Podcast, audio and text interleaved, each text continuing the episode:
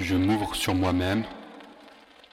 Mon théorème, l'intellect n'est pas suprême. L'intellect n'est pas suprême. C'est une pensée euh, qui a été développée par Friedrich Nietzsche. Friedrich Nietzsche est un philosophe allemand du 19e siècle. Il ne m'a pas influencé. Je ne me suis pas doctriné à son sujet lorsque j'ai écrit, composé, mixé, arrangé et masterisé Surface. Non. C'est à la fin que j'ai trouvé le nom du symbole que j'incarne. Je ne l'ai pas fait tout seul, j'étais avec euh, quelqu'un, une personne, qui m'a posé une question simple. Qui est-ce qui pense comme toi? Quelle personne euh, tu respectes? Quelle personnalité est pour toi euh, importante et t'inspire?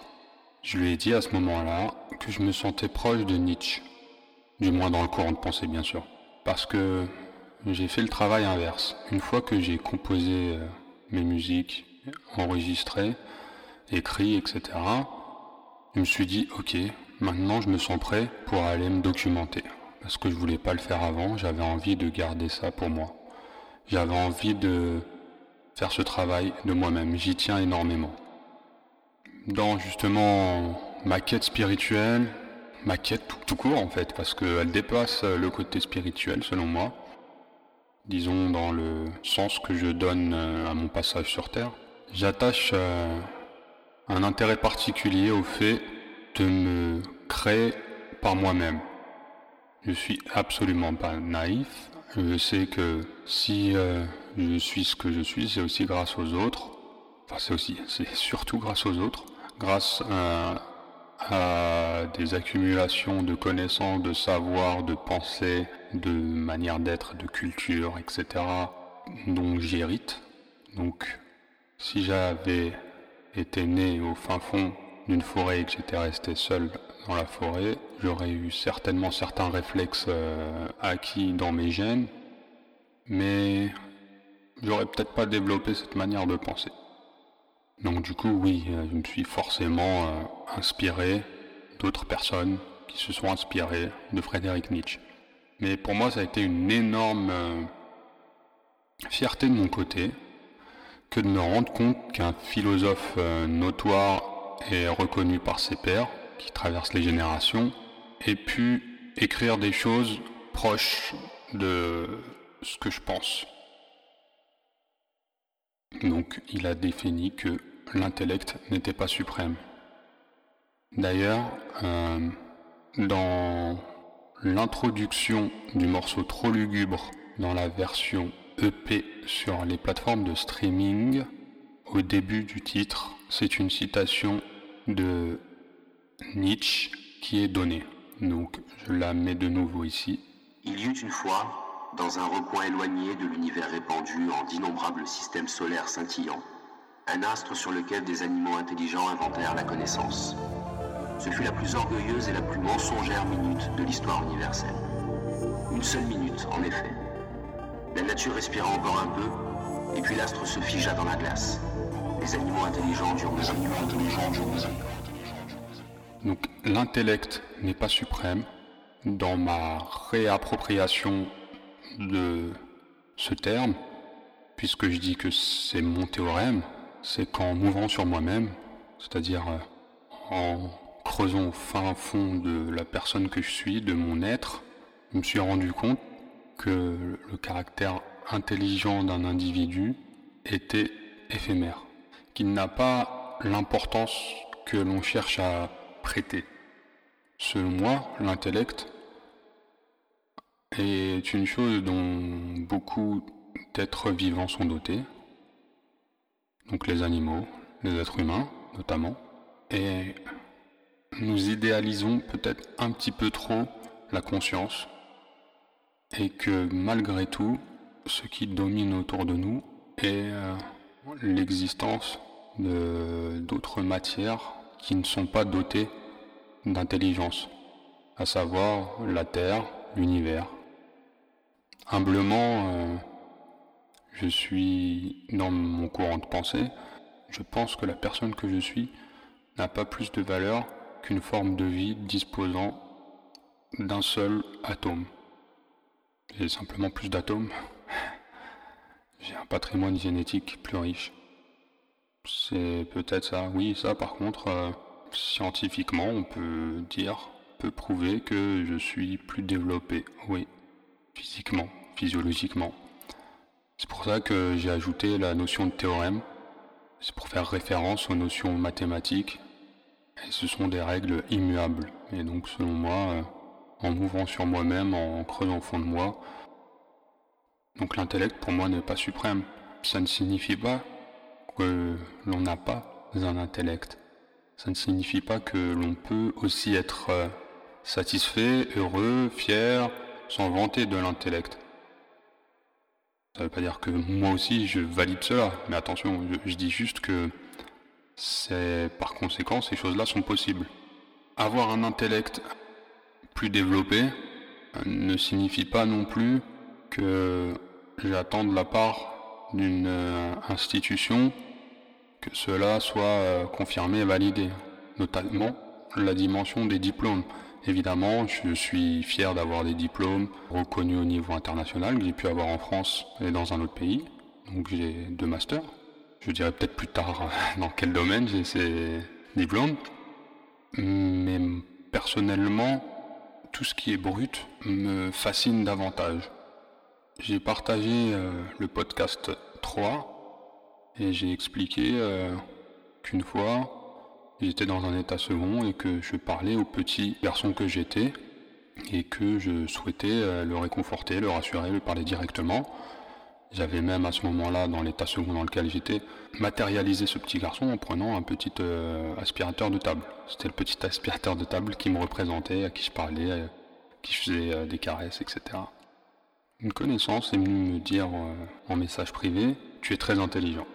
Je me suis dit, ok, c'est intéressant, certes, mais je voyais pas en quoi euh, j'avais euh, fait preuve d'intelligence dans ce podcast 3. Et elle m'a dit, tu as fait par toi-même le travail d'années de psychothérapie et euh, tu as utilisé des outils que l'on appelle, je ne sais même plus le nom, Euh, parce qu'elle s'était documentée, elle était passée par là également et euh, elle avait pu, elle avait acquis des connaissances sur les outils pour pouvoir euh, travailler certains traumatismes.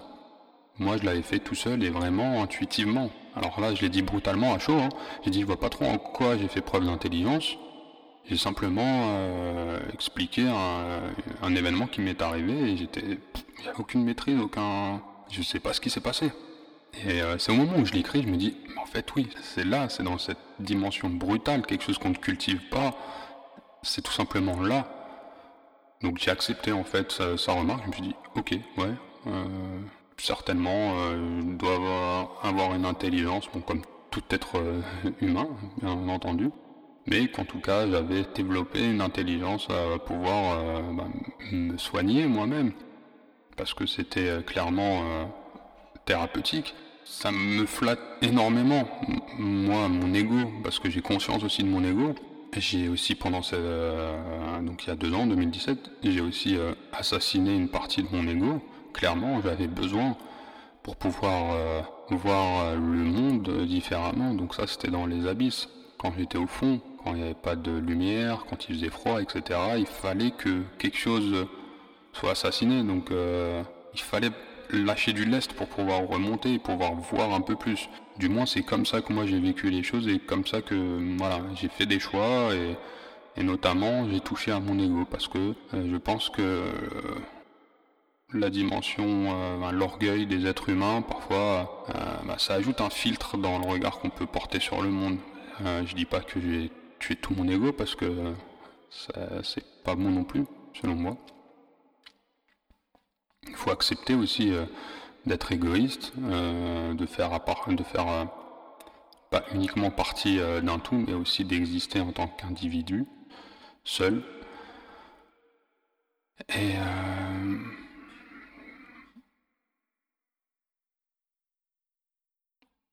ça me fait du bien de me rendre compte que j'ai eu ce truc en moi et que très très vite j'ai basculé, euh, du moins j'ai pu gravir euh, progressivement chacune des étapes qui pouvaient me mener bah, vers la surface. Ce que j'ai voulu faire du coup pour accéder à la surface, je me fixais des tout petits objectifs tout simples. Là par contre je vais basculer puisque depuis le début de mes podcasts, je suis principalement dans la narration de mon histoire ainsi que des outils que j'ai pu utiliser pour pouvoir euh, sortir de mes abysses. Là, je vais essayer de muer en conseiller. Un des conseils principaux, parce que moi je sais que c'était naturellement que ça s'est fait, c'est vraiment de se fixer des objectifs simples au quotidien. Quand on voit tout en noir autour de soi et qu'on ne sait pas par où commencer, quoi faire, ce qu'on aime, etc. Donc là, c'est presque un état euh, dépressif. Moi, j'étais pas en dépression. Quand on sait, on, sait un petit peu ce qu'on veut faire, mais on sait pas trop comment s'y prendre, je pense que c'est vraiment intéressant de se fixer des objectifs très simples. Comme je vous ai raconté l'autre fois dans le podcast 2, il y avait un objectif simple. Moi, j'ai refusé en fait d'être guidé par mes peurs. Je ne voulais pas été le démarrage de tout en fait. Ok, ces souffrances-là, ce mal-être physique, de pouvoir être prisonnier, de pouvoir, c'est drôle, parce que c'est effectivement comme un pouvoir, mais de d'être emprisonné de son propre corps et de ne pas pouvoir sortir. Non, moi je ne voulais pas en fait. Donc ça a commencé par déjà cette volonté et des objectifs simples. C'est euh, accepter certaines choses qui se passaient et certaines choses qui me causaient du tort. Euh, donc euh, déjà, l'objectif est de se dire, euh, ok, bon ben, il va falloir commencer à être lucide et conscient de ce qui se passe. Donc la première petite étape, c'est de me dire, ok, bon bah, je vais essayer de regarder s'il n'y a pas des trucs qui peuvent me faire du bien. Déjà, j'ai jamais été contre le fait de consulter un psychologue. Donc je suis une thérapie, euh, une nouvelle thérapie depuis, parce que j'avais déjà été suivi, euh, ben, je pense que ça fait à peu près dix ans que j'ai vu la première fois un psychologue suite à un autre événement. Peut-être que j'en parlerai de cet événement euh, que j'ai vécu il y a dix ans. Mais là, je reprenais une thérapie sérieusement et j'étais pas face à un individu pendant ma thérapie. Je faisais abstraction du fait qu'il puisse avoir des pensées, qui, enfin des pensées, des pensées autres son champ d'action en fait. J'étais face à une encyclopédie et face à un guide. Donc j'attendais pas qu'il me trouve de solution miracle. En fait, j'étais déjà plus dans l'attente tout simplement. J'attendais absolument rien. Je me suis dit ok, je vais déblatérer mes pensées, etc. Et c'est moi qui vais faire le travail. Donc c'était premier objectif, c'est là c'est moi, je dois faire quelque chose. Donc bon, ok, celui-là, il est peut-être un peu plus difficile à passer comme cap, je comprends. Donc là, vu que je suis en train de me de, d'essayer de donner des conseils.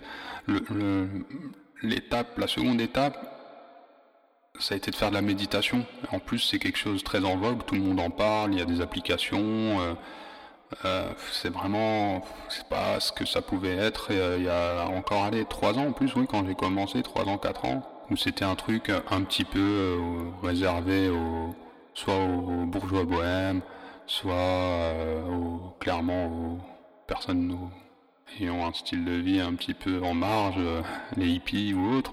Enfin, du moins, c'était la connotation et l'image que ça avait. Aujourd'hui, absolument pas. Il y a des, plein de personnes, même à la radio cet après-midi encore, j'entendais que des études scientifiques avaient été faites euh, par rapport à la, les, bienfaits de la méditation sur la santé physique et également morale, bien entendu.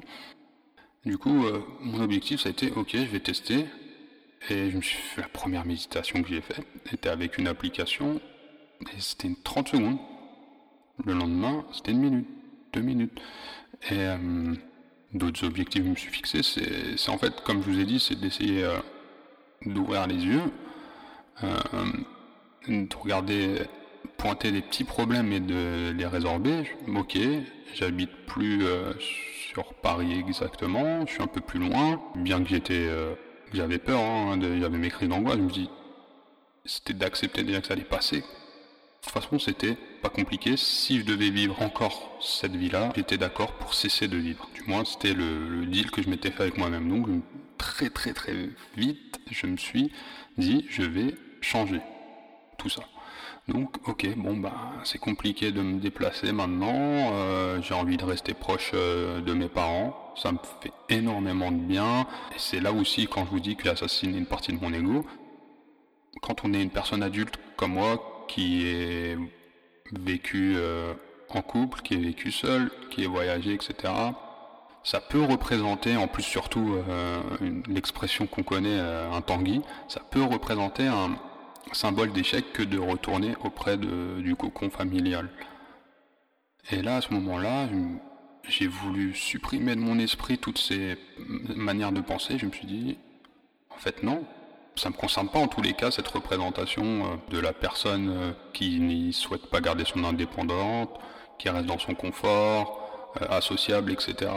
Euh, et puis même si c'était le cas, euh, on peut accepter de vouloir rester auprès des gens qu'on aime, on peut choisir de vivre comme on souhaite. Il n'y a absolument aucune règle au moment où vous naissez, il n'y a pas, euh, vous signez aucun pacte, si ce n'est que vous êtes en vie en fait. Bah là, je prends aisément la, la décision d'assumer ça, de me dire ok, je veux rester là. Ça a commencé par première étape. Donc, ok, je vais rester là-bas, en banlieue de Paris. Moi, j'aime bien le dynamisme des villes urbaines. Je savais qu'à un moment, j'allais avoir de nouveau euh, des ambitions et de la, une créativité débordante. J'ai toujours été comme ça et que j'allais avoir besoin de rencontrer du monde. Donc, ok, bon, bah, je vais me prendre une voiture. Comme j'ai pu en parler dans mes autres podcasts. Tous les petits trucs où très vite on peut constater un succès étiqué. Ok, ça fonctionne. Je vais faire un petit bond pour reprendre chronologiquement.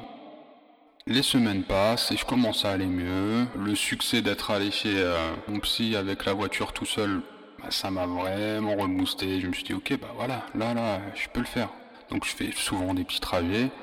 Et à un moment, euh, je me rends compte que j'y pense systématiquement quand je prends le volant. Les crises d'angoisse sont moins en moins fréquentes. Donc là, je me dis, je peux même aller euh, bah, sortir, euh, dans le vrai sens du terme, aller en soirée ou autre, et me côtoyer euh, au monde. Et c'est ce que je fais. Je vais euh, dans une soirée chez des amis, et je me dis, ah, cette fille-là, je la trouve jolie dans la soirée. Bah, j'ai un petit côté charmeur, je sais pas si c'est de qualité, mais en tous les cas, c'est quelque chose qui me m'anime beaucoup. là, j'aime j'ai un faible et une admiration profonde pour la jante féminine, et euh, que ce soit esthétique, euh, l'attitude, j'ai toujours été très observateur euh, et j'ai une représentation de la féminité. Donc du coup, ben, je commence à fréquenter cette fille, enfin du moins on se voit une fois, deux fois, mais c'était trop tôt. C'était trop tôt parce que ce qui, s'est avéré que bon, j'ai des soucis ORL, donc du coup, euh, j'ai mon ORL qui m'a donné un médicament euh, pour euh, soulager un petit peu mes oreilles. Le Solupred. Je sais plus exactement ce que c'est comme type de médicament. Et du coup, j'ai pris le Solupred et en plus les, le Deroxade, donc qui améliorait mon ressenti par rapport aux anxiétés, etc. Mais le mélange de ces deux médicaments donne des moments d'euphorie. euphorie totale. Et là, euh, donc, euh, cette fille-là, je lui dis, euh, on va aller manger un morceau sur Paris, on y va. Elle habitait pas très loin de chez moi, chez mes parents.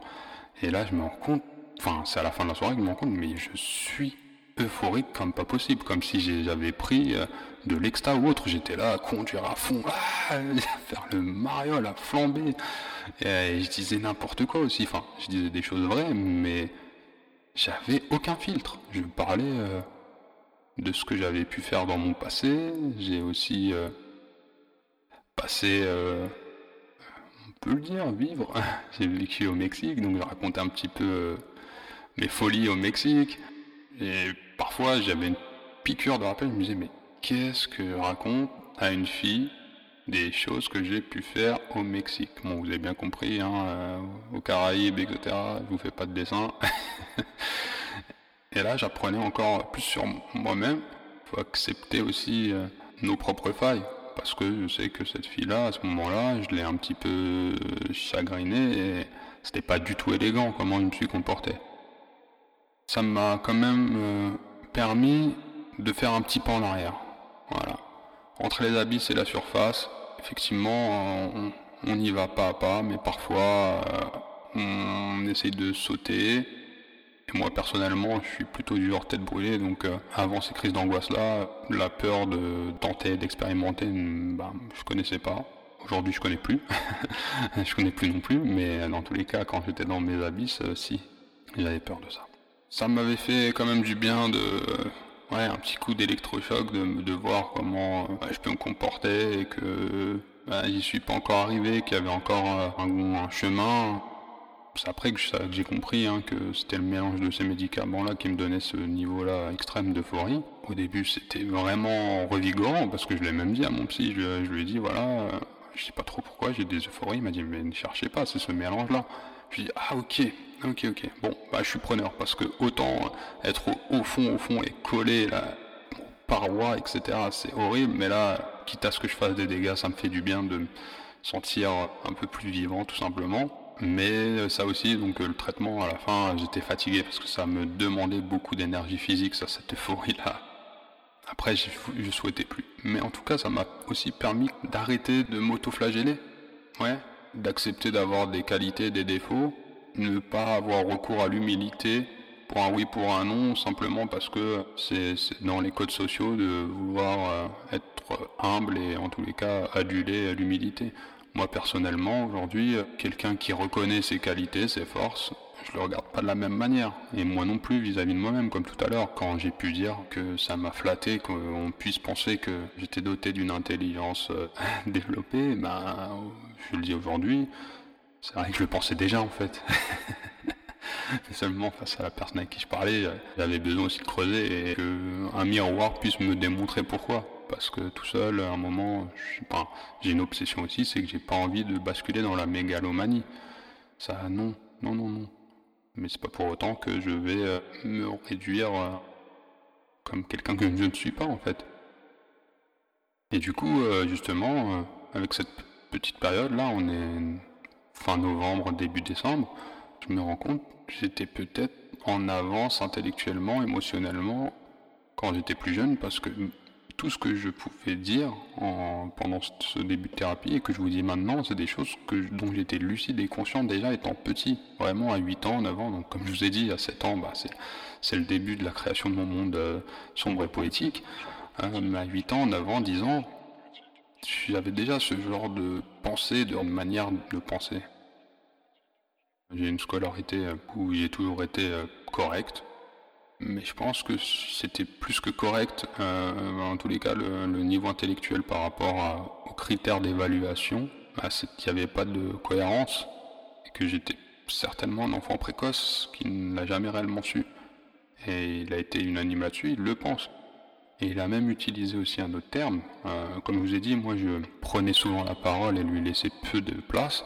À un moment, j'ai souhaité lui donner de la place, au bout du 7, 8e rendez-vous, et je lui ai dit, euh, que pensez-vous par rapport à ma sensibilité? Parce que j'ai l'impression d'être doté d'une capacité d'analyse et une vision bah, dont les autres personnes, dans tous les cas la majorité des gens que je côtoie, n'ont pas.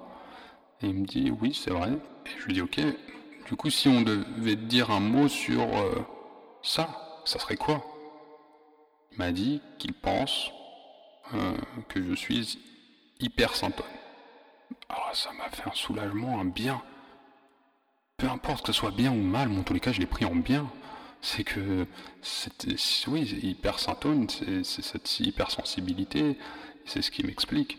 C'est euh, d'avoir les sens davantage à l'écoute euh, d'autrui et des sens d'autrui également.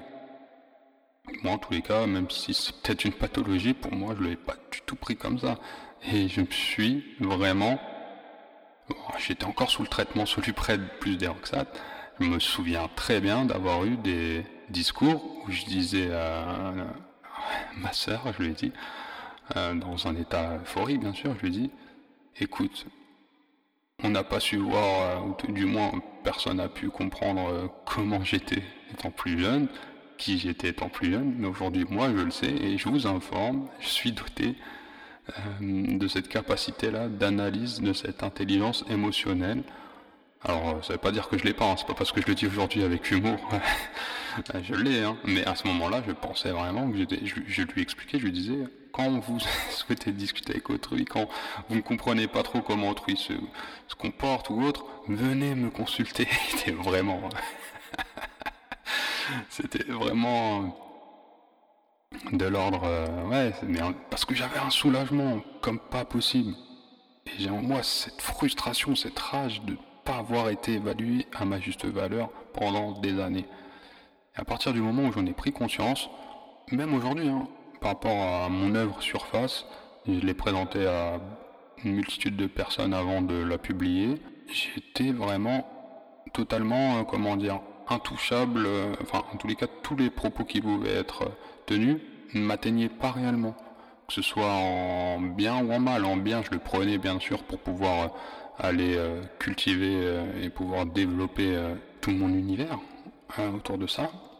Mais en mal, si on me disait ah j'aime pas trop la manière dont tu chantes là, tout ça, je bah ok, moi je sais que ça a du sens, je sais pourquoi je le fais, je, je comprends, ok. Ça aussi ça a été le gros travail que j'ai pu faire sur mon orgueil. Je ne cherche pas à créer quelque chose de parfait. Déjà parfait par rapport à quoi? Quel est le référentiel? Puisque je pars d'un principe de base assez simple, c'est que le référentiel de mes œuvres sont elles-mêmes.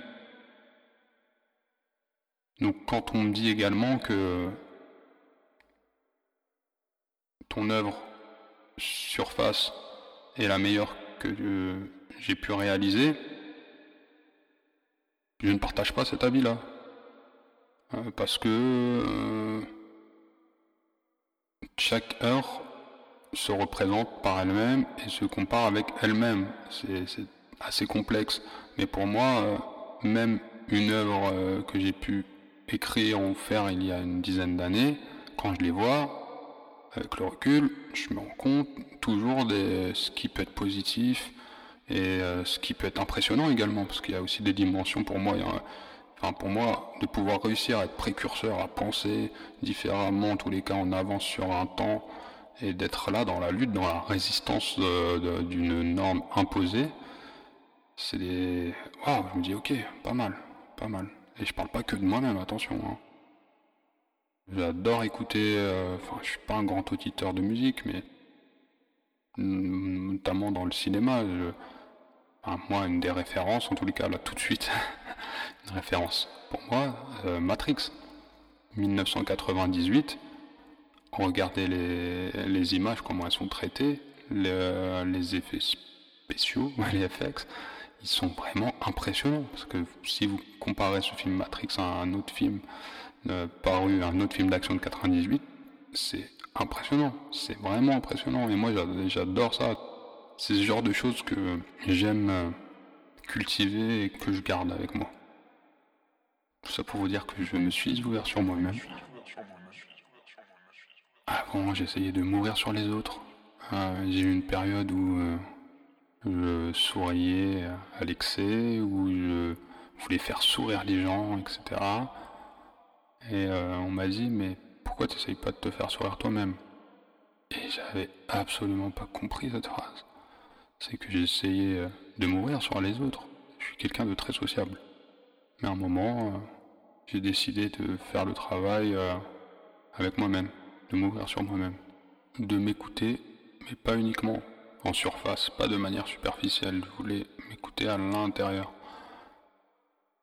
J'ai développé du coup un théorème, quelque chose que je voulais, que je veux être euh, mathématique et euh, qu'on ne peut contredire, bien que vous puissiez penser différemment, mais en tous les cas, moi, tel que je l'ai construit, selon mon sens, je pense avoir raison au moment où je l'écris. Attention, c'est ça aussi la nuance. Chaque œuvre représente sa réalité. Ça ne veut pas dire qu'elle représente euh, ma réalité, ma raison ou la réalité tout simplement, parce qu'avec le temps on évolue tous. Donc du coup, euh, mon théorème, l'intellect n'est pas suprême. Ce qui est suprême, c'est ce temps, cet univers,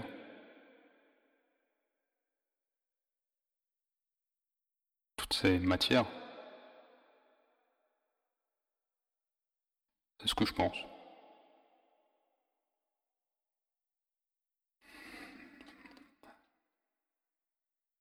Fin.